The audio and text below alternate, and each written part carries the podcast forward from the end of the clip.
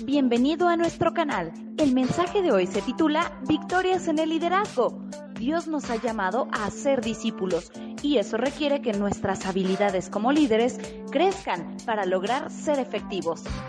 Buenos días, es un gusto para mí estar con ustedes, es un gusto ver eh, caras nuevas, caras eh, no viejas, porque no les voy a decir viejas, ¿verdad? Sino caras eh, que ya tiene tiempo que los que nos conocemos pero siempre es, eh, siempre es grato para mi corazón, de verdad, verlos, conocerlos. Me presento, yo soy la pastora Daniela Romero, me conocen como Dani Feroz.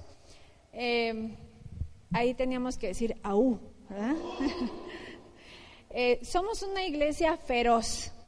Somos una iglesia que siempre vamos por más, siempre buscamos más y bueno, son bienvenidos. Les pido si me ayudan apagando las lucecitas de colores, por favor, las que están acá, porque si no me distraigo y como que me siento rara. Pero bueno, estaba, estaba diciendo Fati que nosotros estamos en una etapa de victorias.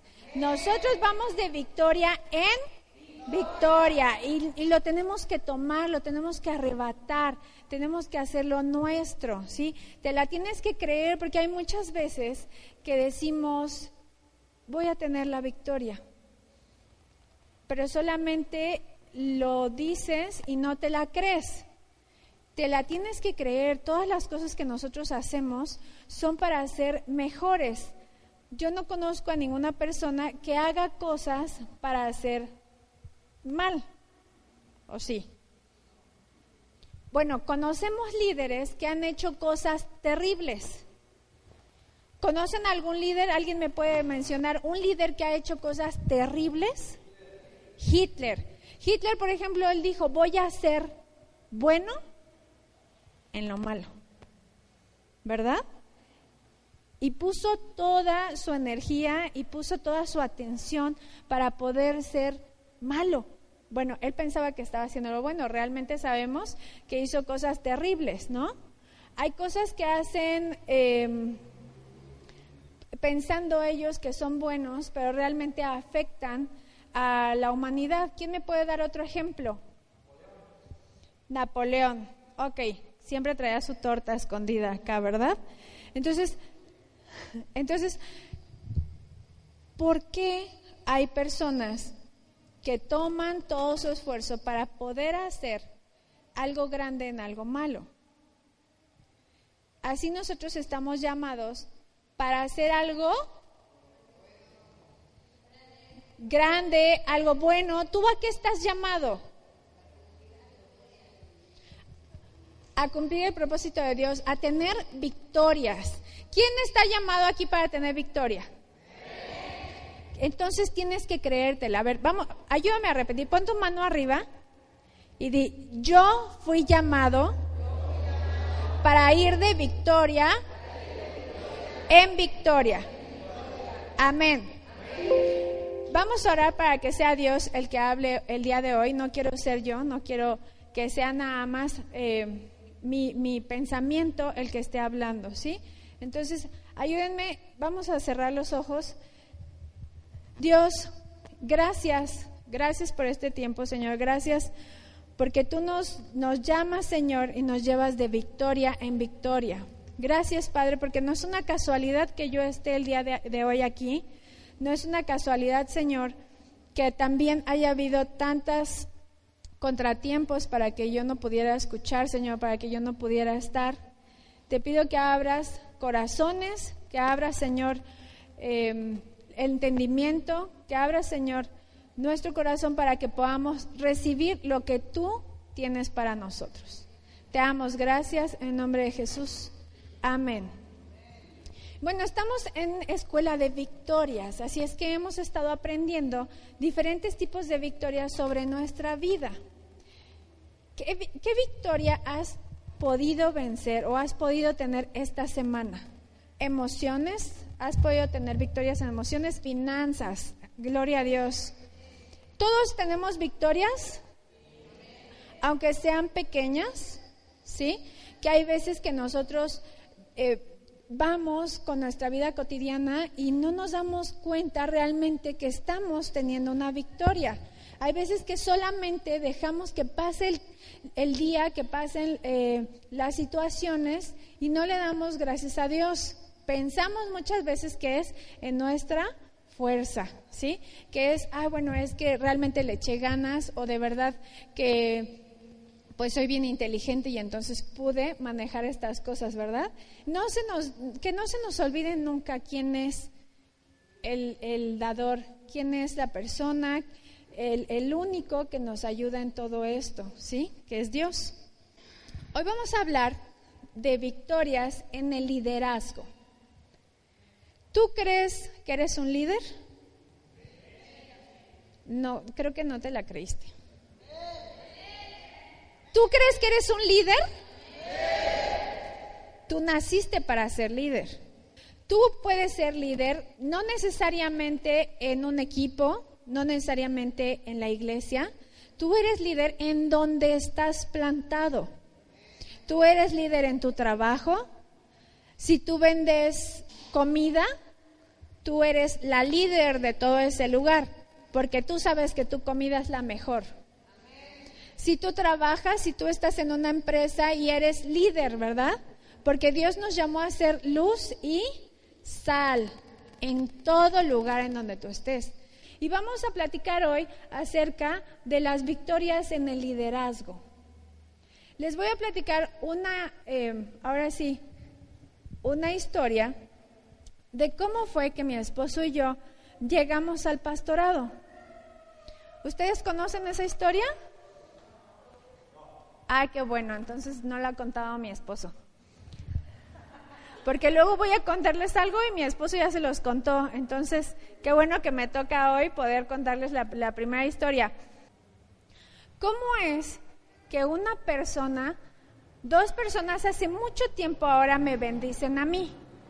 Eso es también lo que nosotros tenemos que pensar y que tenemos que darnos cuenta de cómo tus acciones van a tener un reflejo en tus generaciones. Si tú piensas que nada más lo que haces hoy está teniendo un reflejo para ti, no. Lo que tú hagas hoy tiene un reflejo en tus hijos. Amén. Y va a tener un reflejo en tus nietos. Tú quieres, o, o a lo mejor no tienes hijos, pero tú puedes tener un reflejo en personas que están cerca de ti. Hace muchos años, la verdad es que no voy a hacer cuentas porque si no me voy a balconear, había un señor que se llamaba Efren y una señora que se llamaba Susanita. A mí me lo contaron así. A lo mejor era don Efren y doña Susanita. Eran unas personas que tenían una tienda de abarrotes en el DF. Ellos tenían esta tienda de abarrotes y generalmente eran como los que siempre eran influencia en la cuadra. ¿Alguien de ustedes es influencia? Así que dice, ay, llámale al vecino este porque él es el que ayuda a resolver los problemas. O alguien es en su, en su trabajo que dicen, llámale a ella porque ella saca luego, luego las cosas. ¿Si eres así? ¿Eh? A partir de hoy vas a ser esa persona.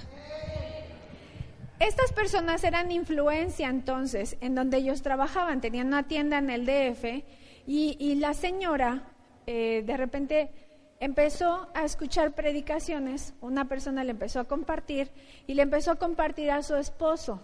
Ellos tenían siete hijos. Entonces de repente Dios le dice a Susanita, muévete del lugar, muévete y deja todo deja la tienda, deja la seguridad y a varios hijos que están, están estudiando ya. Para nosotros a lo mejor hay veces que escuchamos la voz de Dios y nos dice, muévete a tal lugar y tú dices, no, aquí no.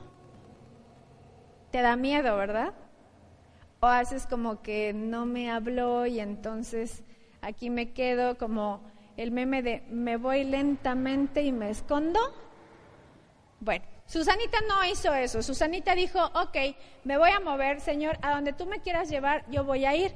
Así es que vendió su tienda, dejó a tres hijos estudiando en el DF, agarró a sus otros cuatro hijos y se fue a un pueblo que sinceramente no me acuerdo cómo se llama, pero sé que está en Zacatecas. Se fue a Zacatecas y con el dinero que vendió de, la, de, su tienda de abarrotes, empezó una misión. Una misión es una iglesia chiquita. Y dicen que en ese pueblo no había nada más que piedras y cactus. Pero, pero Susanita no se dio por vencida y aparte como que al don Efren lo tenía como que jalar porque no le gustaba a don Efren la decisión que había tomado, sin embargo como matrimonio lo hicieron. Empezaron entonces esta misión y empezaron a compartir. Y el pueblito donde llegaron, el pueblito donde llegaron empezó a conocer de Dios. Y resultó que todo el pueblo, el pueblo pequeño que estaba ahí, recibió a Cristo. Así es que Susanita y Efraín dijeron, vamos a movernos al pueblo que está al lado. Y empezaron a hacer lo mismo. Y empezaban y empezaban y empezaban. Esta pareja de viejitos eh, plantaron cinco iglesias, cinco iglesias chiquitas, hasta que llegaron a Aguascalientes. O sea, Dios los empezó a mover hasta que llegaron a Aguascalientes. Y en Aguascalientes fue cuando ya estuvieron muy, muy mal y la enfermedad los alcanzó a cada uno. Susanita tuvo, eh, empezó mal con, con reumas hasta que sus manos ya no se pudieron mover y a don Efren lo alcanzó el cáncer de estómago y él falleció. Pero ustedes creen que todo lo que hicieron fue en vano? Todo el tiempo que ellos estuvieron trabajando, sus hijos escuchaban lo que ellos hacían. Sus hijos iban y en lo que juntaban las piedritas y andaban jugando por ahí, ellos empezaron a escuchar. Así es que el hijo más grande, que se llama Efren, cuando ellos fallecieron, tomaron la iglesia de Aguascalientes. Y después su hijo más chico, que se llama Elliot, decidió también empezar otra iglesia. Así es que lo que Susanita alguna vez escuchó que dijo, tu familia, tu descendencia va a tener bendición, se empezó a cumplir. ¿Tú has escuchado eso? ¿Has escuchado que tú vas a ser de bendición para más personas? Entonces a lo mejor ahorita no lo ves, pero lo vas a ver. Lo tienes que declarar mis hijos y mis generaciones van a ser bendecidas por causa mía. Entonces, estas personas, Efren y Elliot, empezaron a compartir. ¿Creen que su familia estaba muy de acuerdo? ¿Algunos de ustedes han sido criticados porque vienen a la iglesia? ¿Levantamos la mano o nada más sabemos así?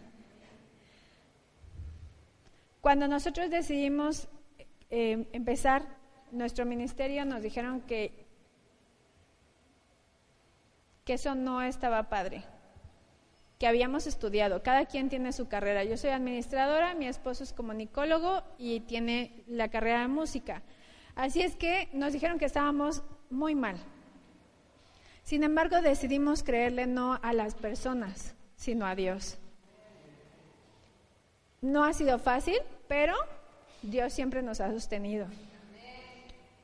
Así es que estas personas empezaron a ser pastores en las iglesias, tenían dos iglesias, algunos de sus hermanos no estaban de acuerdo, sin embargo ellos empezaron a compartirles a los sobrinos.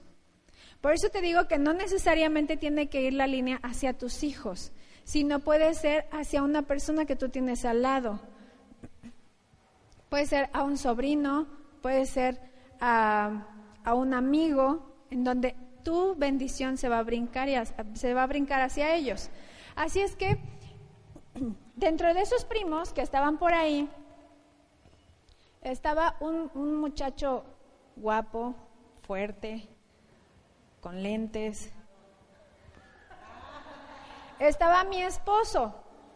Dentro de esos primos que hacían bola y que seguían a uno de los tíos, estaba mi esposo ahí. Él escuchaba. Sin embargo, mis suegros no eran cristianos. A pesar de que sus papás habían sido pastores, sus dos hermanos eran pastores, mis suegros decidieron no creer. Ellos hacían su vida aparte. Sin embargo, mi esposo empezó a ir a la iglesia. Decidió también seguir esa parte. Un primo de mi esposo también es pastor. Así es que tenemos un linaje de donde nosotros venimos. Cuando yo decidí ser novia de mi esposo, la verdad es que yo tenía miedo porque yo dije, a mí me dijo mi, suegra, ¿sabes a lo que vas? Pues a ser novia de este muchachón. Y me dijo, pero ¿sabes el llamado que tiene Aarón? La verdad es que yo le dije que sí, pero a mí me gustaba más que saber realmente todo lo que iba a pasar. Si en el momento en el que mi suegra me dijo, conoces el llamado de Aarón, y yo hubiera sabido todo lo que me iba a pasar, a lo mejor no me caso. Pero gracias a Dios, me casé. Hoy puedo decir que tengo la bendición de tener un hombre en mi vida que sigue a Cristo y que es un apasionado por Él. De que inyectó en mi vida esa pasión, de que me sacó, me sacó del alcohol, me sacó de muchas cosas en donde yo estaba y me pasó esa parte en donde Susanita y Efren hicieron caso.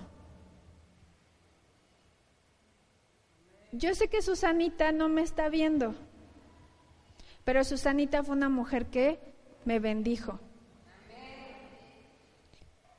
Ella no sabía que iba a tener tantos nietos, no sabía que sus nietos iban a ser pastores, no sabía que sus bisnietos andan en la iglesia.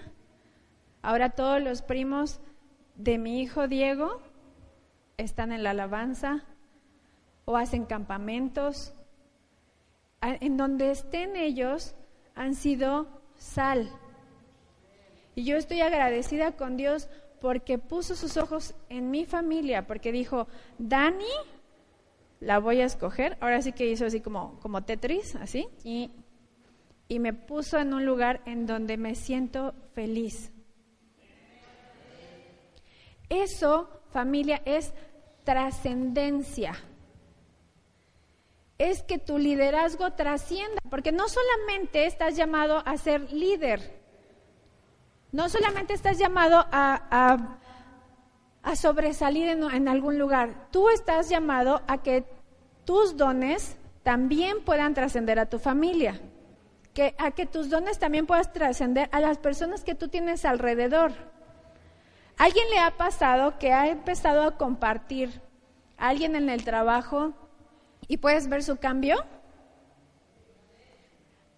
¿Alguien le ha pasado que tiene un discípulo, una persona a quien le has compartido? ¿Sí? ¿Y tú puedes ver esa diferencia en su vida? ¿Y, y vale la pena? ¿Valió la pena estarles llamando por teléfono? ¿Valió la pena haber ido por ellos a su casa? Vale la pena cuando tú compartes, ¿verdad? Y a lo mejor estoy viendo que estás, dale y dale y dale y ya, ay, ahí viene el hermanito y ya me voy a esconder. Pero Dios te da la fortaleza, Dios te da también la capacidad en la que tú puedas ir a compartir. Entonces yo declaro hoy que tus hijos y tus generaciones van a ser bendecidas. Amén. Así es que tú tómalo. Tú levanta tu mano y di, Señor, yo declaro que mis generaciones son bendecidas por mí, por mis acciones, por ser valiente. Así que date un aplauso porque sí, yo creo que si eres valiente.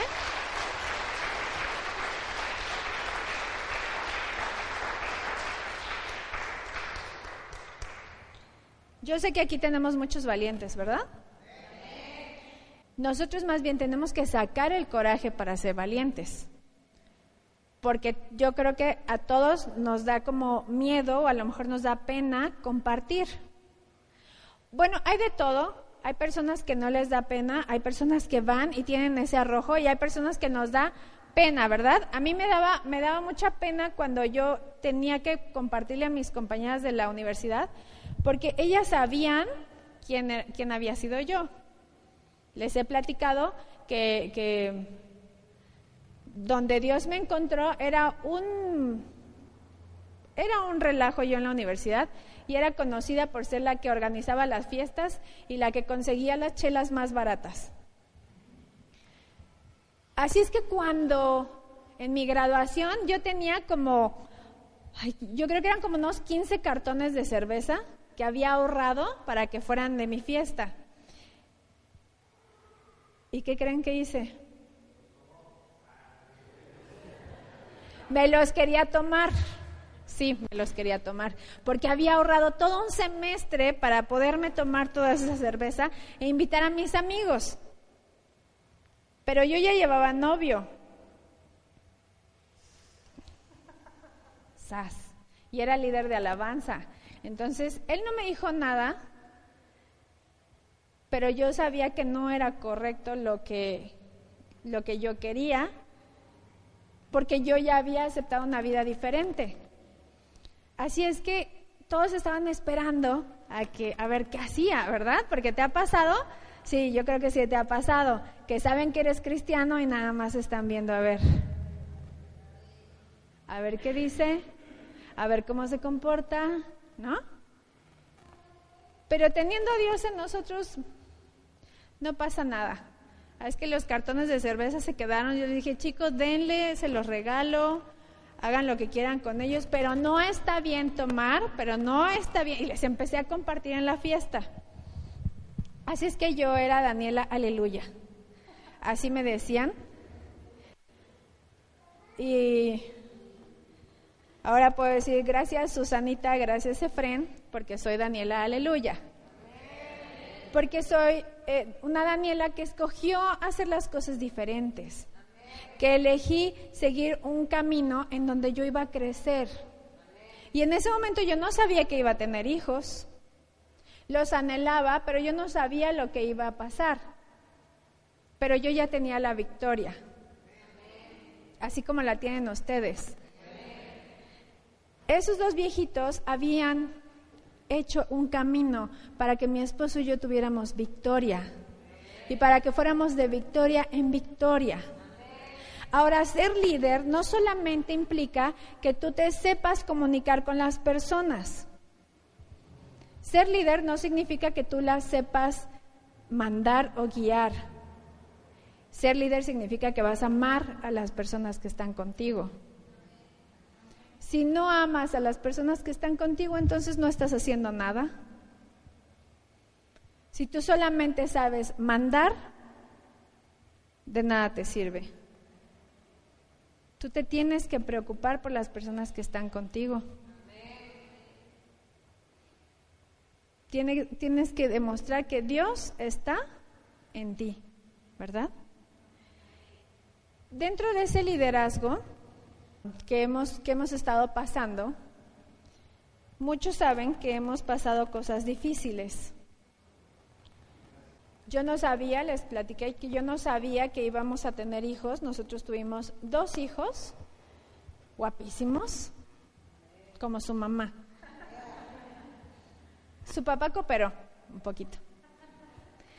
Pero bueno, nosotros tuvimos dos hijos, Diego y Santiago. Ellos llegaron cuando nosotros teníamos dos años y medio y tres años y medio de mm, casados.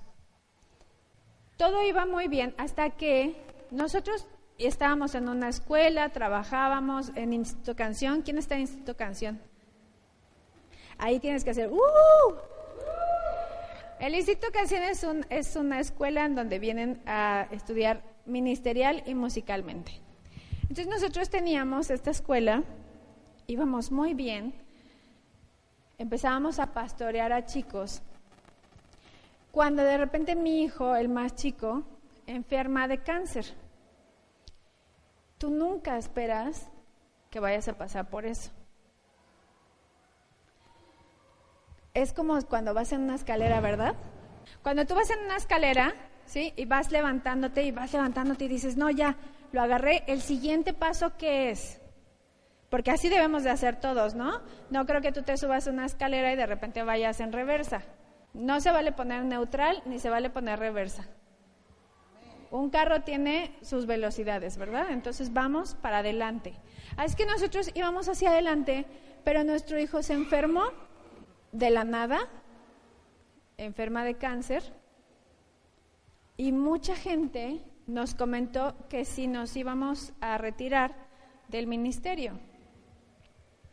Y el, viernes teníamos un grupo de mujeres en donde platicábamos que es muy difícil cuando tú te enojas con Dios. ¿Alguien se ha enojado con Dios? Podemos decir la verdad, porque hay veces que te da pena. ¿Te has enojado con Dios? Sí. Yo levanto mi mano. Yo estaba muy enojada porque decía, a ver Señor, tú nos llamaste a ser líderes, nos llamaste a pastorear, nos llamaste a ser influencia y de repente está pasando esto. Pero ¿sabes qué? Tenemos que aprender a hacer influencia en donde estemos y como estemos. Porque tienes de dos. Si tú tienes un problema, te puedes hundir en lo más profundo y quedarte ahí y a ver quién viene y con una pala te levanta. O ya que estás ahí, ser influencia con los que estás.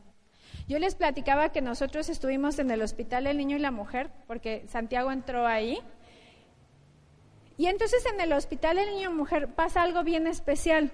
Ahí tienen una capilla chiquita en donde un padre va todos los domingos y entonces eh, da la misa. Y hay espacio como para todas las personas de esa religión en donde van y tienen esa facilidad de ir. No hay un lugar en donde los cristianos podamos ir a orar. ¿Ustedes han estado en un hospital? ¿Les ha tocado ir a visitar a alguien? ¿Tienen un espacio en donde ir a orar? No hay ningún espacio. ¿Pero qué crees?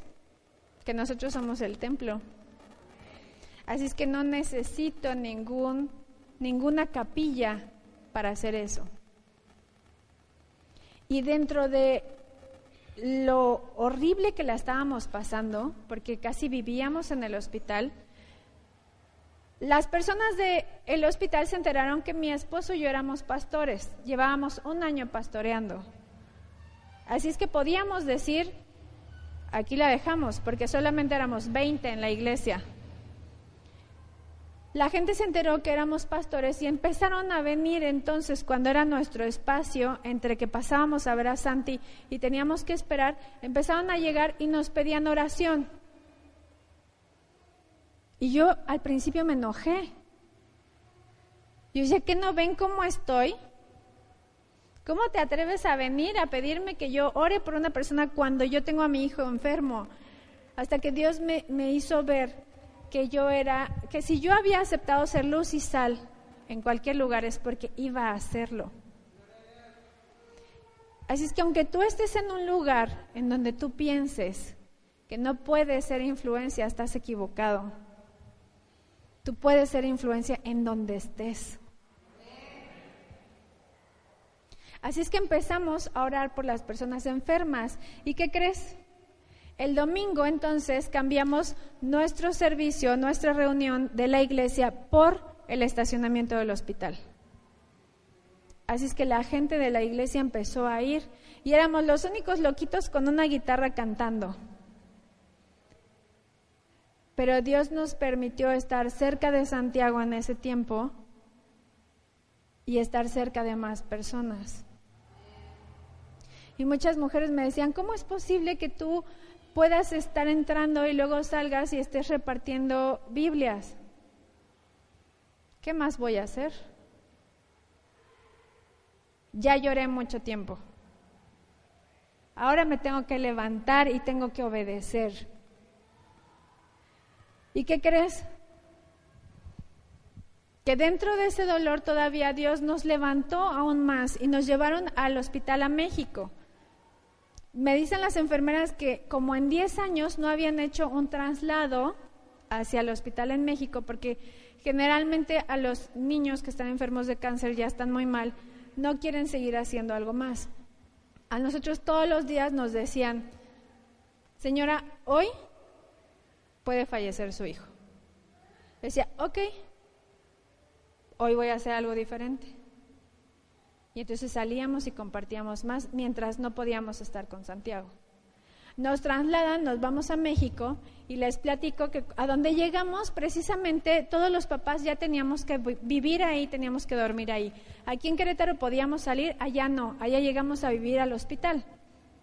Así es que nuestra cama eran las bancas y nuestra cama eran el piso. Si duermes una vez en el piso está padre, si duermes un mes y medio en el piso ya no. Nuestra cama era abajo de un nicho, porque ahí sí había una, una iglesia como tal construida, y entonces ahí los papás podíamos dormirnos. Nosotros teníamos nuestra cama matrimonial. Llegamos y nos instalamos abajo del nicho y dijimos, es propiedad feroz. Y aquí nadie se mete. Y entonces todos los demás papás dormían en otro lugar y nosotros teníamos nuestro espacio abajo. ¿Tú te imaginas lo que es estar escuchando todas las noches los rezos alrededor de ti? Cuando tú sabes que la oración no debe de ser así. Que no tiene, la, la palabra dice, ¿verdad? Que no estemos continuamente diciendo lo mismo, sino nuestra oración es una comunicación con Dios. Así es que todos los días lo escuchábamos, todas las noches los escuchábamos y llegaban y nos ponían em, imágenes en donde nosotros dormíamos. Porque sabían que no teníamos imágenes, entonces para ellos era algo lindo llegar y pegarnos imágenes en donde nosotros acampábamos. Así es que fue una lucha también en contra de todas las creencias que las personas tenían. Y otra vez tratar de ser luz en medio de todo eso. Una persona del hospital se da cuenta que nosotros no rezamos y que nosotros no hacíamos lo mismo. Así es que viene y nos dice, ya los conozco, Ustedes son los del Dios cotidiano. ¿Conocen el Dios cotidiano? ¿Sí?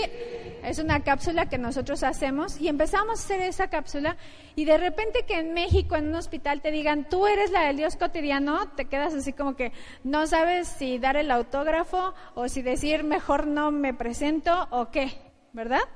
La cosa es que nos ubicaron y Dios tuvo misericordia en medio de toda esta situación, porque gracias a eso, la mujer que estaba como servicio social, que te daba permiso para estar con los niños, generalmente era media hora, dos veces al día.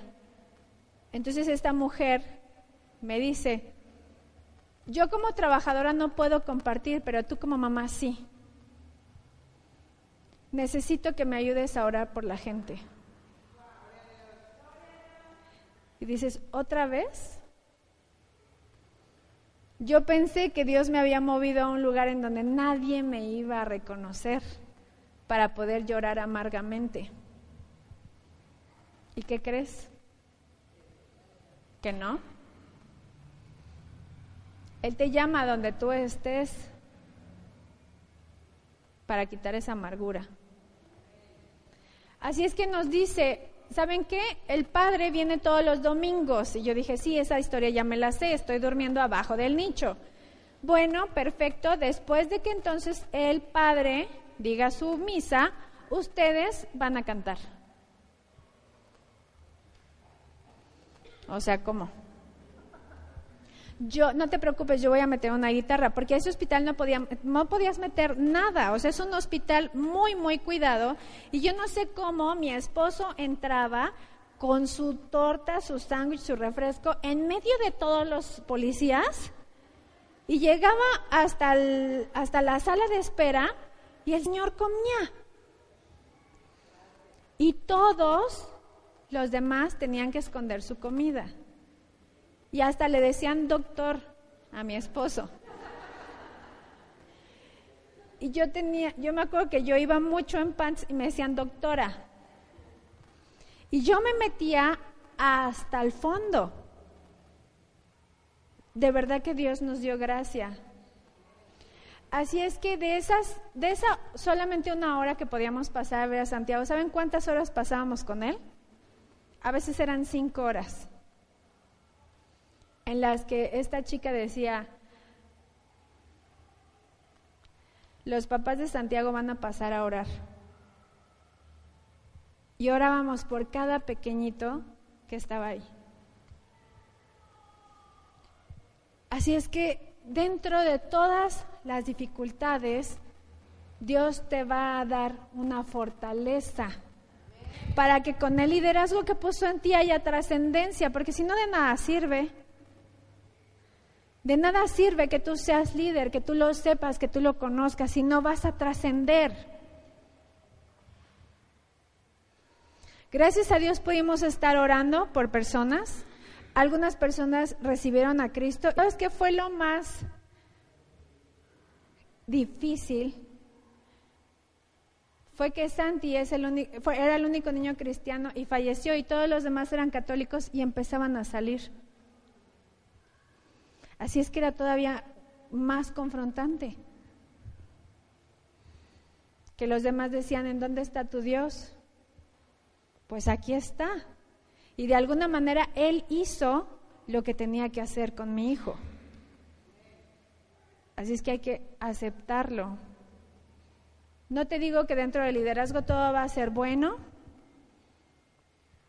pero si tú declaras que vas a ir de victoria en victoria, así va a ser.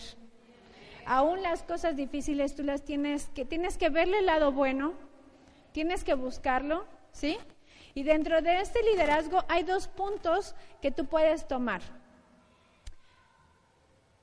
El primero es que puedes verte como una palmera. ¿Cómo es una palmera? Alta, frondosa, ay, sí le echaron muchas ganas. Si tú te ves como una palmera alta y frondosa, estás bien. Pero una palmera, ¿qué tiene? ¿Qué tiene? Una palmera puede estar en medio del desierto y la vas a ver verde. ¿Sí? ¿Qué tiene de especial una palmera? Los cocos tienen una fruta que te llama la atención. Tú puedes tener algo que llame la atención a los demás, ¿verdad? Tú puedes ser esa planta como en el desierto donde digan, yo quiero ser como Él. ¿Te ha pasado que se han acercado contigo y te han dicho, tú tienes algo que quiero? ¿Te ha pasado? Entonces vas como la palmera, o sea, ahí vas bien. La palmera tiene algo en particular, que puede venir el viento y no se va a doblar nunca. ¿Por qué tiene eso? ¿Por qué tiene en especial la palmera? Que tiene raíces profundas. ¿Conoces las raíces de unas palmeras? ¿Cómo hay veces que en, en las banquetas tienen esas raíces enormes? Depende qué tan profunda esté tu raíz, es lo que te va a permitir o no doblarte. ¿Qué tan profunda quieres tu raíz? ¿Cortita? Para que si viene algo se caiga luego, luego. ¿O quieres tener una raíz profunda en donde estés bien arraigado, en donde venga lo que venga, tú no te vas a mover? ¿O sí te vas a mover?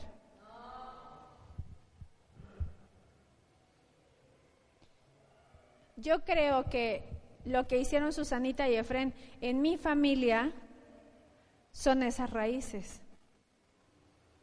Son esas raíces en donde mi esposo vio la enfermedad de sus abuelos y aún así ellos no dejaron la obra. En donde los tíos de, mi, mi esposo tuvieron dificultades para ser pastores porque no era bien visto que fueran pastores y aún así ellos no se doblaron. Y yo puedo dar gracias a Dios por ellos porque mi esposo no se dobló. Mi esposo siguió y fue el que también me alentó. Así es que tú debes de ser esa palmera para los demás, para que ellos también, al momento de sentirse que se doblan, tú te vas a mantener firme en tus raíces. Amén. La segunda, nunca te desconectes de Dios. Yo creo que eso es primordial. ¿Has tenido a lo mejor la opción de desconectarte de Dios? Cuando vienen cosas difíciles, yo me acuerdo que una mujer una vez me dijo, es que tengo miedo, porque a mí me han dicho que cuando uno llega a la iglesia las cosas se ponen bien difíciles. ¿Te ha pasado? ¿Te pasó que cuando empezaste a conocer a Dios y empezaste a cambiar tu vida las cosas se pusieron difíciles? Pues ya estaban difíciles, lo único que pasa es que veías las cosas diferentes. Siempre sorteaste cosas difíciles, pero con Dios es diferente. Con Dios es hacer las cosas bien, es hacerlas a la luz. Es cambiar tu manera de pensar, es cambiar tu manera de hablar, implica cambiar tu manera de vestir. A mí me tocó que mi esposo me cambió toda, toda, o sea, así como los programas de Enchúlame el carro, algo así. Así, a mí fue enchúlame, no sé, espiritualmente o no sé qué, qué fue lo que pasó, ¿sí? Fue cambiar totalmente mi pensamiento, mi forma de hablar, mi forma de vestir, mi forma de actuar con mi familia. A la fecha, algunos de mi familia son cristianos, la mayoría no, de mí, por mi parte. Y cuando están conmigo, entonces tratan de no decir groserías, como si no me las supiera pero yo elijo lo que va a salir de mi boca. Tú debes de elegir lo que sale de tu boca. Cuando te enojas con el esposo, ¿se la refrescas o lo bendices? Ah, es bien difícil eso, ¿verdad? Bendito seas en el nombre de Jesús.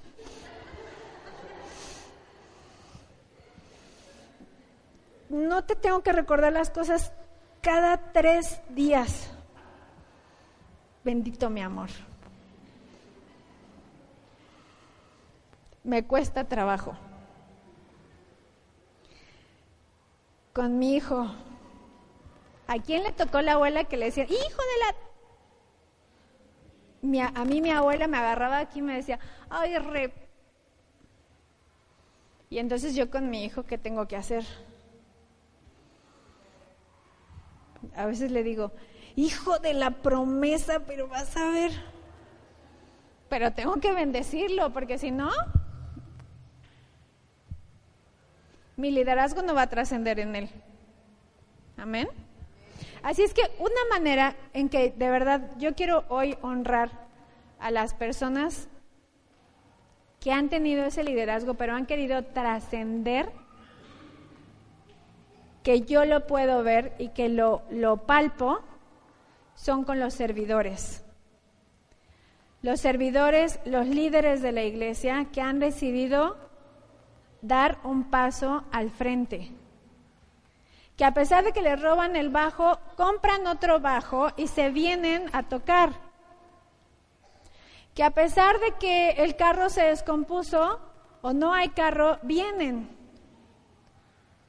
aunque te quede muy lejos, aunque pases muchas cosas, lo primero que haces es venir a servir. Porque en la semana trabajamos, ¿verdad? Todo el tiempo trabajas. Y aún así han decidido venir los domingos y levantarse temprano a servir. A ustedes han decidido venir a escuchar de la palabra. A lo mejor estaba bueno un partido de fútbol, a lo mejor estaba bueno algo, una carnita asada, pero decides tú venir a servirle. Vamos a hacer una oración por las personas que hacen posible que tú vengas y que tú puedas tener este tiempo aquí en donde está tu lugar, en donde si ves la iglesia está limpia está para ti. Aquí estamos para ti, estamos para servirte. Gracias por escucharnos. Recuerda que para trascender en el liderazgo se necesita algo para dar, no algo que pedir. Cada semana estamos subiendo un mensaje nuevo y de lunes a viernes tenemos nuestro devocional Dios cotidiano. Búscanos en Facebook, YouTube e Instagram. Encuéntranos como Central Point CH.